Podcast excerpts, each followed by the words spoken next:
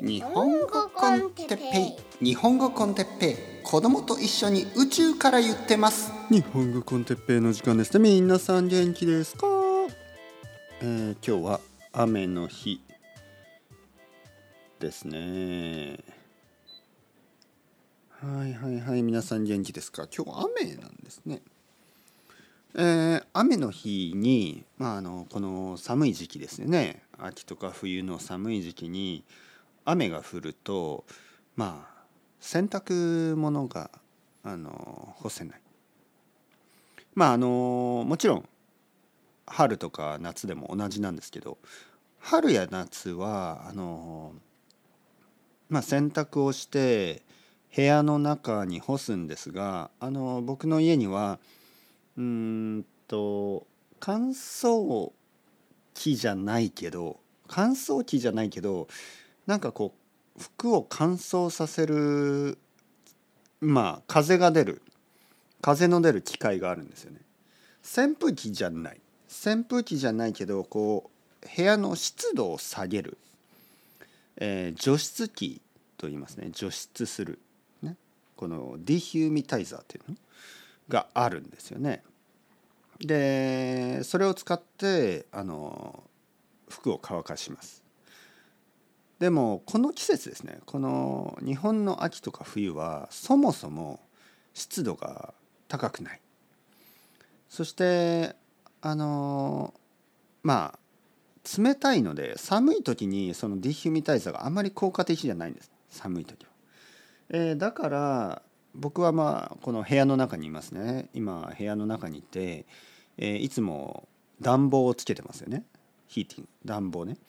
暖房をつけるとまあ結構あの空気が乾燥するそしてさらに空気が乾燥するねさらにいつもよりもさらに空気が乾燥してこの、まあ、リビングに、えー、服を干すとまあ乾きが早いんです、えー、暖房で暖かい風が吹いてるし、えー、それがこう服をこう乾かすのが早いんですよ。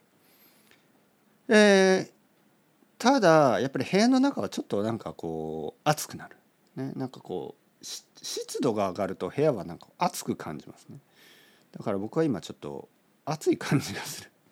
あのエアコン下げますね、はい、暑いですね。えー、そして一応やっぱり冬の服を着てるから冬のルームウェアを着てるんでちょっと暑いですね。これ難しいですよね。なんかこうやっぱり冬、えー、夏はこうエアコンつけてるからまあなんかこう寒く感じたり暑く感じたりで冬は冬でこうまあ寒いから服を着るんですけど服を着ると暑いし、えー、エアコン消すと寒いけどつけると暑いししかもちょうどよくちょうどよくしてるでしょ？例えばさっきすごくちょうど良かったんですよ。ちょうどいい温度にしてたにもかかわらずやっぱりこうポッドキャストを撮る撮り始めるとね体温が上がるんですよね。熱が出ます。僕の体から熱が出るんですよ。本当に。多分ね1度ぐらい体温が上がってるんですね。まあそのせいか例えばポッドキャスト5個ぐらい取る日とかありますよね。ポッドキャスト5個ぐらい取るともう痩せますね。えー、1キロぐらい痩せる。はい。5個で1キロだからね。多分ポッドキャストあの50個ぐらいやったら死ぬんだと思いますね僕は。あれなんか落ちた。はい、何が落ちた？わからない。なんかこう台所から音がしましたけど何でしょうね。わからない。ポルターガイストかもしれない。雨の日だからね。ポルターガイストが来るかもしれない。何何何ポルターガイストって、はい、まあまあまあ。悪くないですね。この秋とか冬の雨の日っていうのはなかなか悪くないですよね。おつおつな感じがしますね。覚えてますか？おつ。おつというのはなんかこういい感じ。なんかちょっとクールな感じ。なんかいい感じ。はい。温かいコーヒーを飲んでね、えー、チョコレートさっき食べましたけどチョコレートを食べて温かいコーヒー飲んで、えー、ポッドキャストをする撮る。最高ですよね。本当に最高。いやいい季節だな。本当に素晴らしい季節だな。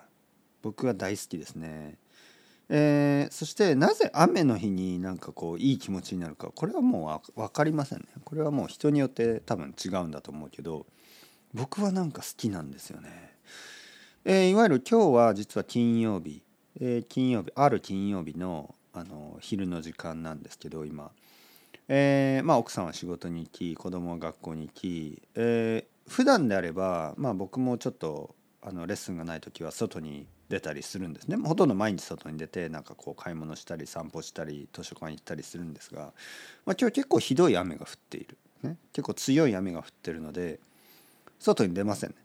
えー、まあ出られないことはないけど、まあ、出ると濡れてしまうからまあ出ない。で雨が降っていると外に出られない。いわゆる制限がかかった状態ですよね。えー、今日は外に出られない。あ最高ですね。なぜ制限がかかると嬉しいか。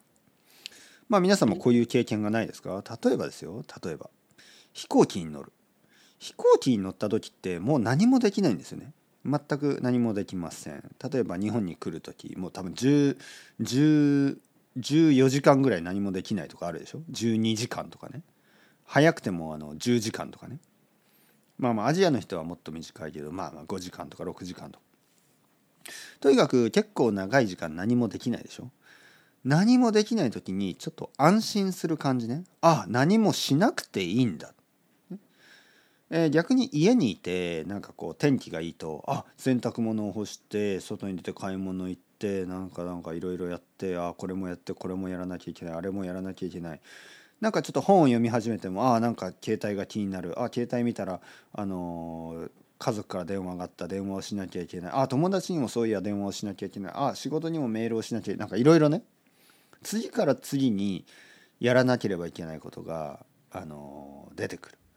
で飛行機の中ってもちろんインターネットもまあ最近は使えるけどまああんまりあれでしょ。飛行機の中から仕事する人いるのかな。まあいますよね。でもまあまあ家のこととかできないしまあ基本的にほとんどの人は何もしないと思う。ほとんどの人は飛行機の中では、まあ、テレビ見たり、ね、そのスクリーンでこう映画見たりとかなんかたまに運ばれてくる食べ物食べたりコーヒー飲んだり本読んだり音楽聴いたり なんかそれ以上にできることないですね。もちろん散歩もできないし運動もできないしね。ちょっと変ですね。運動始めたら多分怒られると思います。やめてください。とにかくなんかできないことが多い時に僕たちは安心するようになってしまった。これはもう現代病です確実に現代病。今は特にインターネットのおかげでできることが増えました。ただできることが増えすぎて疲れるんですよね。ちょっとあの制限が欲しい。だからあえてね人々はこうハイキングに行ったりします。ハイキングに行くと携帯を見なくていい。まあハイキングに行っても携帯見てる人も多いですけど、えー、なんかいろいろなことを忘れられるしできることが少なくなるからね。ショッピングもできないし。えー、できることが少ない場所に行くとなんか落ち着くでしょ、はあ、山の中とか海。まあ海はちょっと、まあ、海の上？船に乗って海の上とか。でも最近クルーザーとかでもできることが多すぎるからなんかこうできないことがあの制限がある場所ね。これなんてこう安心するかなと思います、ね、例えばですよ。僕はミュージアムに行った時あの美術館とか。なんか安心するんですよ。あの携帯電話を触ってはいけない。まあその写真を撮らないでくださいとかね書いてるしなんかできできないことが多いんですね。まずインターネットにアクセスその携帯を使わなくなる。あと声を出して話さないでしょ、えー、子供や奥さんと話すことがなくなる、えー、なんかこう自分とアートだけみたいな感じね。そうするとなんかこう心が研ぎ澄まされていくような感じいろいろなことを考えなくて済むこれは本当に最高のあのメディテーションですよね。だからまあ本当に今の現代社会はメディテーションともう全く反対の方向できることが多すぎてじゃあなぜ僕たちはできることを増やしてきたのかというともちろん便利だからですよね。だからここにちょっとパラドックスがありますね。僕たちはこの世界をもっともっと便利にいつでも何でもできるようにしたいですか？でもすればするほど疲れるんですよね。だからオフしたい。あえてオフするために制限を作る。飛行機に乗ったりハイキングに行ったりそういう美術館に入ったりそういうことによってちょっと安心できる。でも家の中でそれをするのは結構難しい。結構強い決断と強い精神力が必要ですね。例えば今日は携帯電話を触りません、ね、メールチェックしない。あでも最後にちょっとチェックしようみたいな。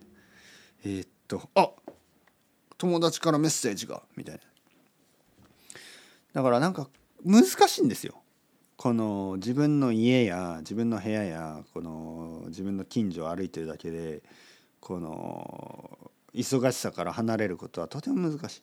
それがあのまあいろいろなとこに行っその飛行機とか、えー、美術館とかに行けばそういうことができる。で今日の僕のこの状態ねあの少なくとも家の外には出なくていい、出る必要がない。出たくない。